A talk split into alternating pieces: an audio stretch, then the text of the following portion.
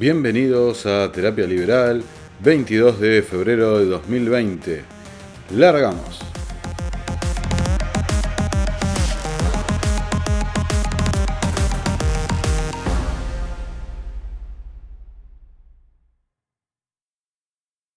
Otro punto que quiero hacer, que es muy caro y muy central al espíritu liberal, es no adherir y más bien rechazar dos instituciones de nuestra época que son nefastas y sus políticas han resultado devastadoras para el mundo libre y son el Fondo Monetario Internacional y el Banco Mundial. Estas instituciones, estas dos instituciones, son responsables en gran medida de la existencia de aquello que se ha dado en llamar países del tercer mundo. ¿Qué quiere decir un país del tercer mundo? Si no somos racistas, quienes están en un país del tercer mundo no se caracterizan por sus etnias, ni se caracterizan por las latitudes geográficas, ni se caracterizan por las alturas, ni por eh, las características de los continentes, sino por las políticas que sus gobernantes adoptan, que son precios máximos, empresas estatales, inflaciones monetarias, reformas agrarias, corrupciones galopantes, no existencia de división de poder, no independencia de la justicia. E, esto es como muchos otros países, tal vez no calificados como países del tercer mundo, el ladrón de gallinas va preso, pero los grandes robos y manotazos al fruto del trabajo ajeno son impunes porque tienen relaciones con un poder judicial que no es independiente. Ahora, como todo esto en economía es siempre una cuestión de incentivos, imaginemos esos gobiernos que adoptan estas políticas, que se les fugan los mejores cerebros, que se les fugan los capitales y en ese momento llegan estas instituciones nefastas como el Fondo Monetario y el Banco Mundial con carradas de dólares a baja tasa de interés con periodos de gracia más extendidos que los del mercado, lo cual consolida y reafirma los regímenes corruptos de estos países del tercer mundo. Lo cual va, dicho sea de paso, muchas de esas carradas de dólares a los bolsillos personales de los ministros y de los presidentes, que como todo buen canalla, digamos, buscan abrir cuentas numeradas en Suiza y en otros lugares para salvarse de las eh, políticas nefastas que adoptan en sus propios países. Bueno, ¿cómo andan? Espero que hayan pasado una muy buena semana. Nuevamente tenemos un compilado de noticias que podrían ser bien calificadas de trastorno de personalidad límite, ¿no? Personalidad border. Por un lado tenemos un día el, jefe de gabinete, el señor Santiago Cafiero, diciendo que habrá aumento de tarifas en julio para los sectores que lo puedan soportar. Al otro día el presidente de la Nación sale a desmentirlo. Eh, tenemos a toda la clase política elogiando el comunicado del FMI, que ahora vamos a entrar en eso. Un comunicado que básicamente dice, eh, estás quebrado, no podés pagar. Realmente no, no encuentro motivos de la alegría que exhibe la clase política. Y también tenemos noticias del tipo las previsibles, ¿no? La que venimos diciendo desde el origen de este podcast innegablemente iba a haber, eh, con este empuje a la demanda a través del gasto público, evidentemente iba a haber un ligero veranito que lógicamente no se puede pronosticar hasta cuándo va a durar, pero lo que sí se puede pronosticar es que tras esta breve calma va a venir una tormenta mucho más fuerte de la que estamos viviendo. Como escuché decir por ahí, eh, vamos a envidiar y extrañar este periodo que viene pasando desde las elecciones presidenciales hasta el día de la fecha. Por ejemplo, fíjense que la semana pasada hablábamos de los números positivos que hacían sobre la baja de la inflación y en esta semana ya se está viendo predicciones de que en febrero la inflación va a retomar su camino alcista y, e inclusive hay algunas proyecciones que anticipan un fuerte salto para marzo. Entonces, realmente lo que venimos insistiendo, siempre estas medidas traen una ligera calma que generalmente se vende como el éxito del programa y los políticos y los economistas oficialistas, sea cual sea el partido gobernante, ¿no? Digamos, son oficialistas de, por sí, no tienen la culpa de que vaya cambiando el gobierno, pero venden un optimismo que no... Eh, todo el mundo ya sabe cómo va a terminar.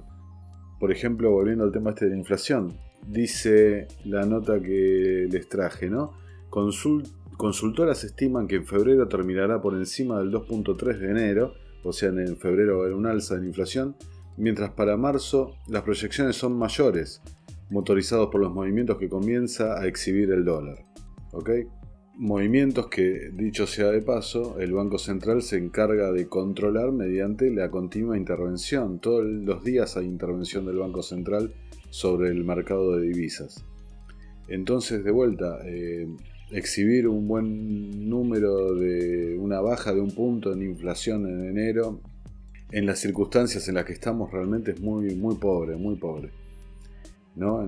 Con las circunstancias en las que estamos me refiero a tarifas pisadas, a mercado cambiario intervenido, eh, me refiero a paritarias congeladas, me refiero a prácticamente todo lo, que mueve la economía está trabado o pisado por eh, el Estado. Entonces, em, realmente, de vuelta, es, como decir, está yendo de lo más bien en esta batalla contra el cáncer porque hoy no tengo fiebre.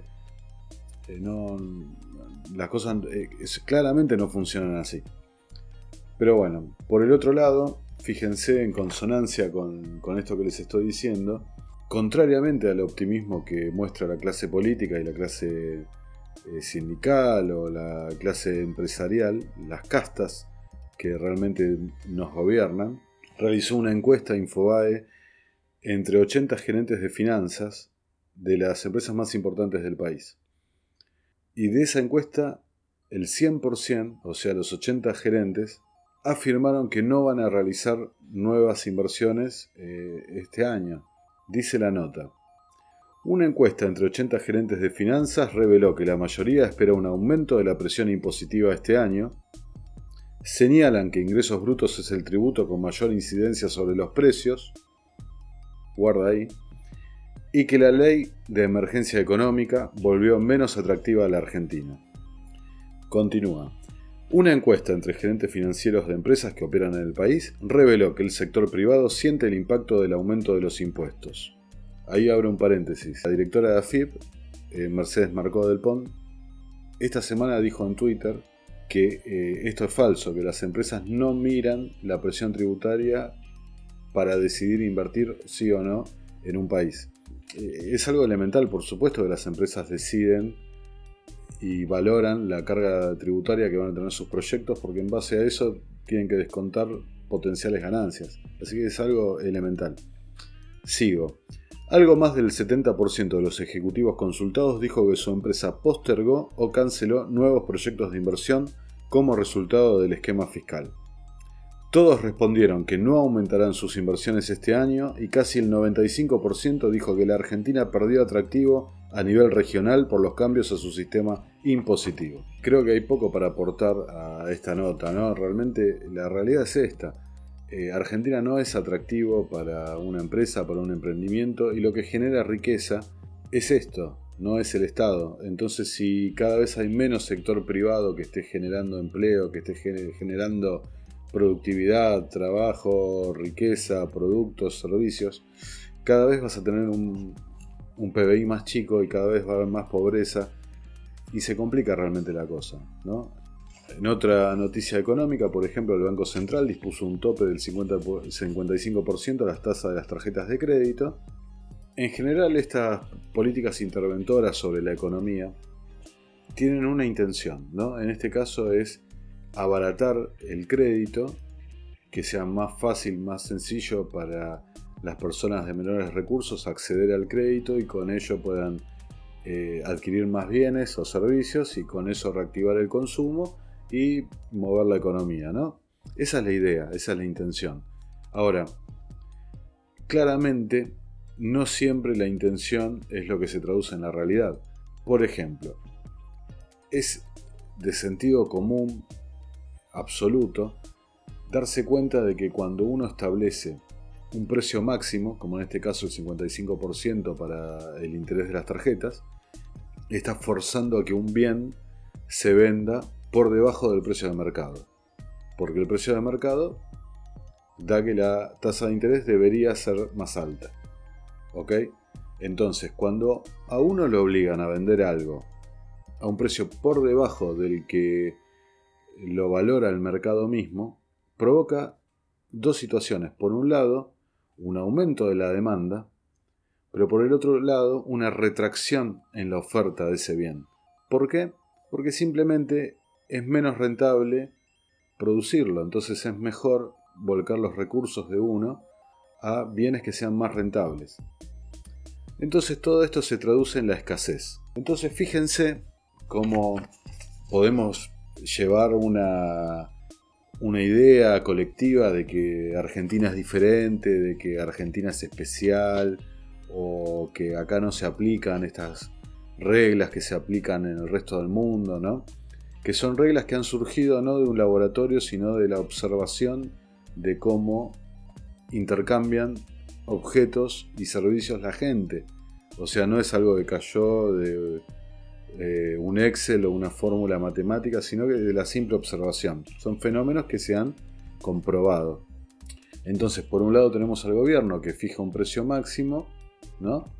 ¿Y cuál es la respuesta? Al día siguiente, todas las fintech, que son empresas financieras tecnológicas, cortaron, suspendieron los créditos. ¿Ok? Ahora, el gobierno no solo le puso un precio máximo, sino que además decidió que durante seis meses no aumenten las comisiones y demás gastos adjuntos al crédito en sí. Porque claro, ¿no? la lógica es esa, si le bajas por un lado te lo van a subir por el otro. Ahora, si entienden la lógica del mercado cuál es y lo quieren forzar para hacer determinada política que tiene esa intención de favorecer al más desprotegido al que más le cuesta acceder al crédito, vean cómo se traduce en la realidad. En la realidad se traduce que la persona que tenía más dificultad para acceder al crédito va a encontrar mayores dificultades aún para acceder al mismo. ¿No? Ya se ve, al día siguiente se cortó el crédito en un sector. Entonces, ¿a quién estás beneficiando en definitiva con esta norma de pisar el precio del interés, de la tasa de interés? Estás beneficiando al que más tiene, al que más facilidad tiene para acceder al crédito. Y el que tiene más facilidad para acceder al crédito es la persona que tiene más bienes de garantía o que se puede traducir en un sueldo mayor, o sea, formas de garantizar el, repago de ese crédito. Pero por ejemplo, ¿no? en el caso de las tarjetas de crédito, cambiaste la tasa unilateralmente de un día para el otro mediante la coacción, mediante la fuerza. De vuelta, la persona que más consumo viene acumulando, más viene eh, llevando deuda con la tarjeta, la va a poder refinanciar a una tasa que no se va a no va a tener correlación con la inflación esperada y seguramente como es gente con mayor poder adquisitivo que posiblemente le ganen a la inflación con sus reajustes salariales, van a terminar siendo beneficiados. Entonces, una cosa que tenía una norma, una intervención que tenía un objetivo, termina teniendo un resultado completamente diferente. Y se sigue acumulando, acumulando eh, problemas sobre la economía argentina. Entonces no basta con eh, estos CEOs de empresas o gerentes financieros que dicen Argentina no, camina más para nosotros, sino que se van, se siguen sumando y sumando problemas, ¿no? Tenemos la inflación que ya se está proyectando que va a seguir en aumento. Tenemos eh, indicadores que se han difundido eh, en estos días también que hablan de una caída del consumo pese a las tarjetas alimentarias y a los impuestos solidarios. Es inexorable, o sea, no podemos vivir continuamente en contra de, del manual, de la teoría, de la práctica, de la realidad. No podemos estar continuamente esperando resultados diferentes haciendo siempre y siempre lo mismo. En el podcast anterior les mostré cómo el verdadero dogma de la economía argentina es este del gasto público y se sigue insistiendo sobre lo mismo. Tenemos para refrendar esto dos, dos ejemplos muy claros, ¿no? Salió publicado una nota eh, en ámbito financiero que realmente no la vi reflejada en ningún lado más, que es que los países del Mercosur están presionando a la Argentina para que baje sus aranceles externos, es decir, para que baje los derechos de importación y abra más su, economía la economía argentina al mercado del comercio exterior, el comercio internacional. ¿Qué es lo que está pasando? Tenés a Brasil, que está abriendo su economía, firmando acuerdos de libre comercio con quien pueda. Tenés a Uruguay, es un país que siempre está abierto al comercio exterior, a, eh, a, la captación de inversiones. Tenés a Paraguay, que es la nueva joya, digamos, del modelo de apertura comercial.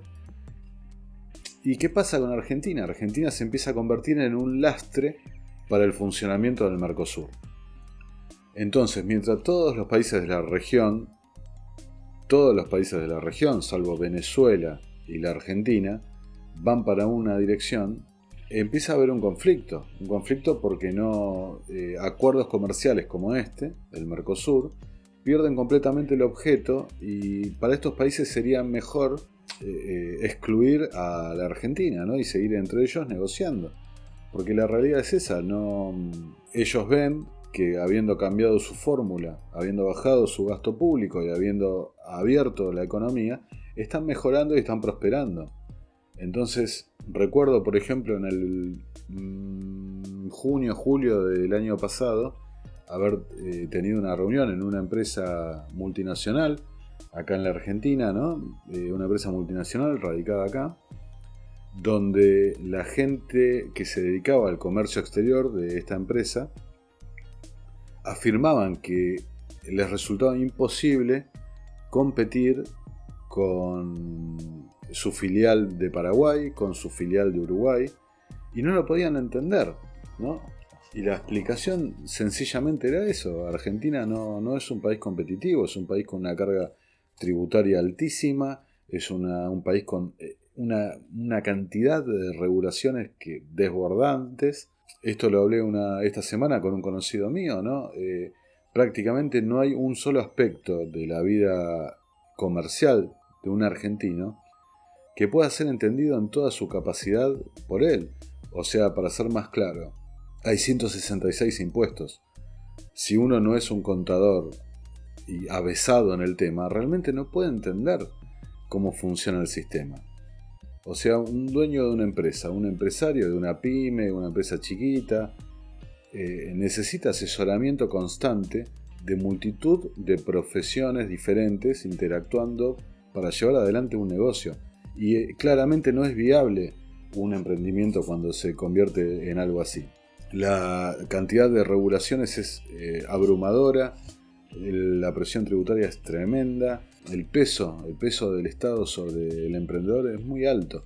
Entonces, podés ser una multinacional, como hemos visto el año pasado, eh, los que vendían Coca-Cola, que estaban en un apuro económico. O sea, podés ser Coca-Cola y irte mal en la Argentina. Tras la partida de la misión del Fondo Monetario Internacional, la primera bajo la presidencia de Alberto Fernández, se emitió un comunicado. Hace instantes aseguró el organismo internacional que la deuda que mantiene la Argentina con el FMI no es sostenible y pide una quita a los acreedores privados. Las autoridades argentinas están actuando para resolver la difícil situación económica y social que enfrenta el país. Han implementado un conjunto de medidas para atacar la problemática de la pobreza y estabilizar la economía. Así comienza este comunicado del Fondo Monetario Internacional que además dice, el personal del FMI notó la capacidad de enfrentar el nivel y el servicio de la deuda pública argentina se deterioró significativamente en comparación con el último análisis de sostenibilidad de la deuda del FMI, publicado en julio de 2019, en el contexto de la cuarta revisión bajo el acuerdo stand-by. Ya llegando quizás al aspecto que más se ha difundido esta semana, que es el tema del FMI y su comunicado respecto a la deuda argentina, básicamente el FMI coincidió con el gobierno en que la deuda no es sostenible, ¿no? Y les pidió a los acreedores privados que acepten una quita importante. O sea, vamos a dividirlo en un par de cosas, ¿no? Por un lado, que la deuda no es sostenible eh, la deuda argentina no es sostenible, no, no es ninguna sorpresa. Es más, les recuerdo que los técnicos del FMI desaconsejaban que se lleve adelante el préstamo. El préstamo por 54 mil millones de dólares. No solo eso, sino que eh, es público y notorio que el préstamo a la Argentina se, le emitió, se le giró, basado en una condición política, ¿no? Un acuerdo quizás geopolítico, esa es mi idea, eh, entre el gobierno de los Estados Unidos y el gobierno argentino. Que digamos que existe una continuidad en ese aspecto entre el gobierno de Mauricio Macri y el de Alberto Fernández. Geopolíticamente la Argentina se sigue moviendo exactamente igual. Pero volviendo a eso, ¿no? que el FMI diga que la deuda no es sostenible, realmente no es ninguna eh, genialidad ni nada de eso.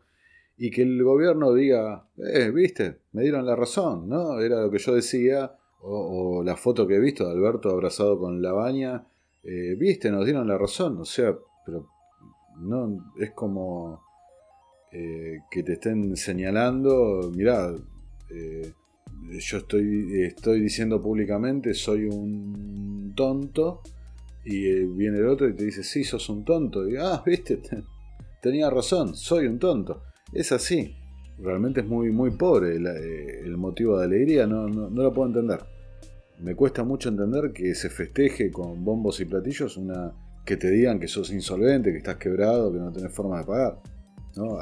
De vuelta, algo tan obvio que bastaba con ver cualquier gráfico de cómo caían los vencimientos contra el PBI de Argentina y las reservas de libre disponibilidad que tiene el gobierno. O sea, bueno. Ahora, el punto sobre el cual me quiero centrar es que el Fondo Monetario en su optimismo dice, en consecuencia, se requiere de una operación de deuda definitiva que genere una contribución apreciable de los acreedores privados para ayudar a restaurar la sostenibilidad de la deuda con una alta probabilidad. Ahí está, el FMI le dice al sector privado, muchachos, bonistas, acreedores argentinos, eh, arremánguense porque los que van a poner el esfuerzo del hombro son ustedes y no nosotros. Ahora, el Fondo Monetario Internacional es una institución creada tras los acuerdos de Bretton Woods a la salida de la Segunda Guerra Mundial, cuyo objeto es el de actuar como garante de última instancia de naciones que están atravesando algún problema económico. Básicamente la forma de recaudación de los fondos que presta el FMI es a través de la recaudación impositiva de los miembros de los socios del fondo, que le cobran impuestos a sus ciudadanos. Estos impuestos van a la cuota que se le paga anualmente al fondo y con ese pozo que se arma de las cuotas de todos los países se va prestando. ¿no?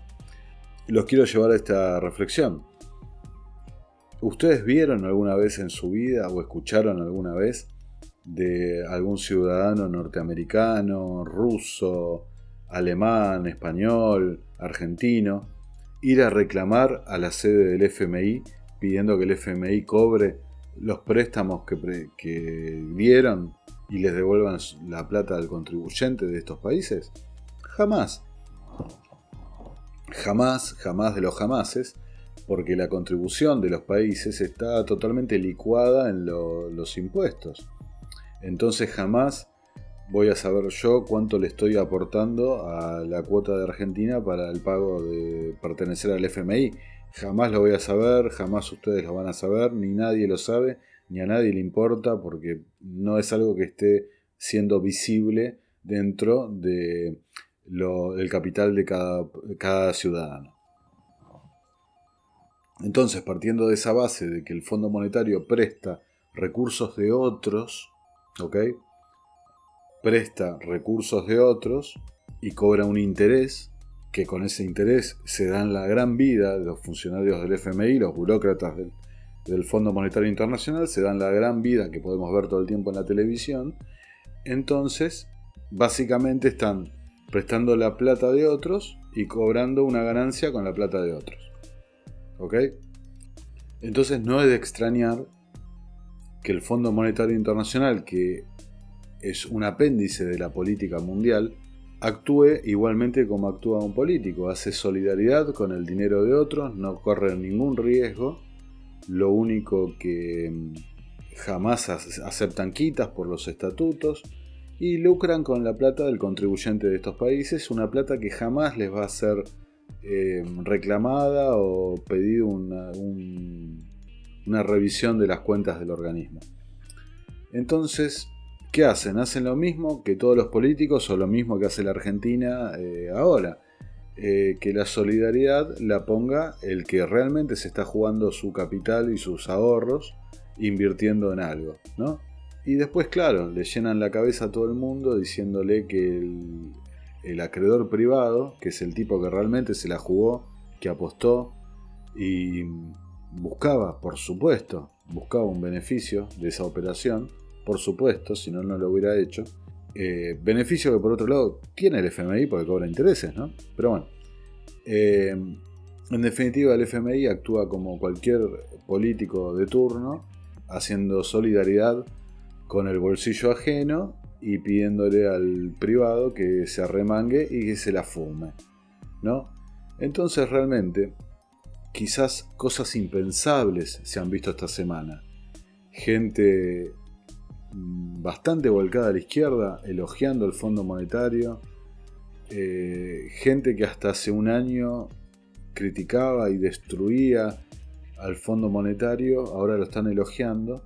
Y parece que nadie ve esta cuestión tan elemental de que en definitiva el, el Fondo Monetario Internacional es una institución creada para financiar estos populistas, estos gobiernos delirantes que destruyen al sector privado de sus países gastando en exceso, quebrándolos y en lugar de castigarlos con que pierdan su lugar en la política, los premian con préstamos para que sigan gastando y gastando y entre, entre vuelta y vuelta de dinero enriquecerse con esos fondos.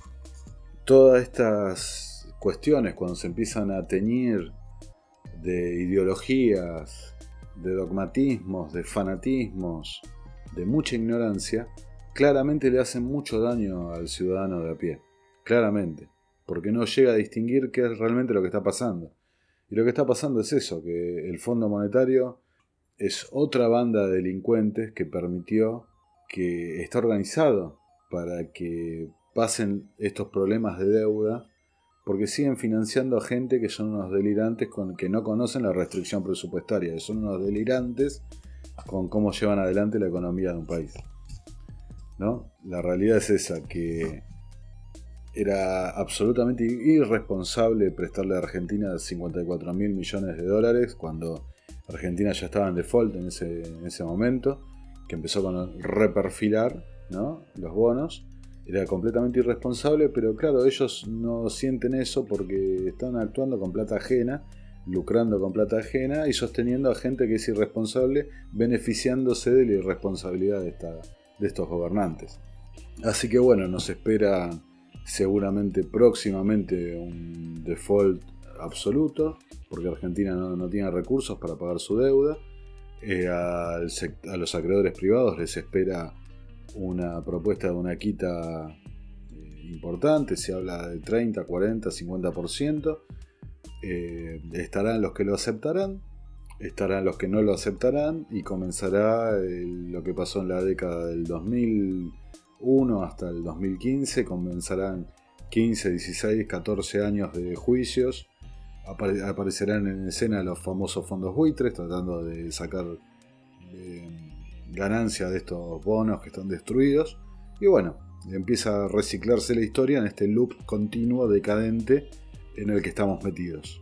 Ya para ir cerrando les quería hacer traer dos reflexiones, ¿no? La primera es creo que podemos tildarlo de la, la frase más imbécil que hemos escuchado este 2020 que le pertenece al expresidente Eduardo Dualde, quien ha dicho que propone la venta a granel para bajar la inflación.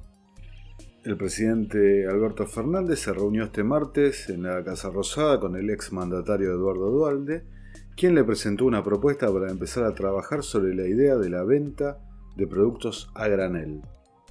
El expresidente Dualde dice que esta medida le conviene al sector productivo. Detalló que a fin de esta semana o la próxima viajará a España y Francia para ver cómo funciona allá este método.